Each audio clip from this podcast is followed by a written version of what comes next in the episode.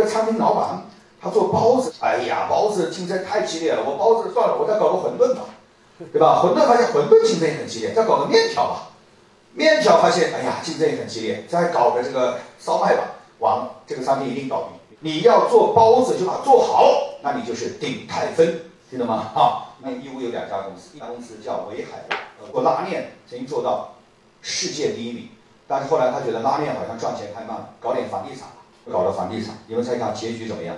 倒闭了。而另外一家公司叫双瞳西瓜，麦当劳、肯德基都用它的西瓜，到世界第一名，只做吸管，明白吗？哈，就是你要对这件事情有足够的聚焦、足够的沉浸、足够的造诣啊。有同学做男装、做羽绒服，有同学他只做男装，而且只做男装羽绒服，你认为他能不能生存下来？能不能？绝对能生存。他就只做男装羽绒服，然后他就做得非常的出色。所以不要小看他只做一件事情，这其实是很有意义的。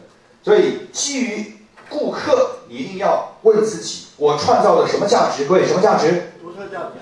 独特价值是什么啊？一定要深下去啊！然后呢，今天如果说我们打一口井，打一点点，这个叫坑；我打十米叫什么？井；我打一百米，要做挖到什么？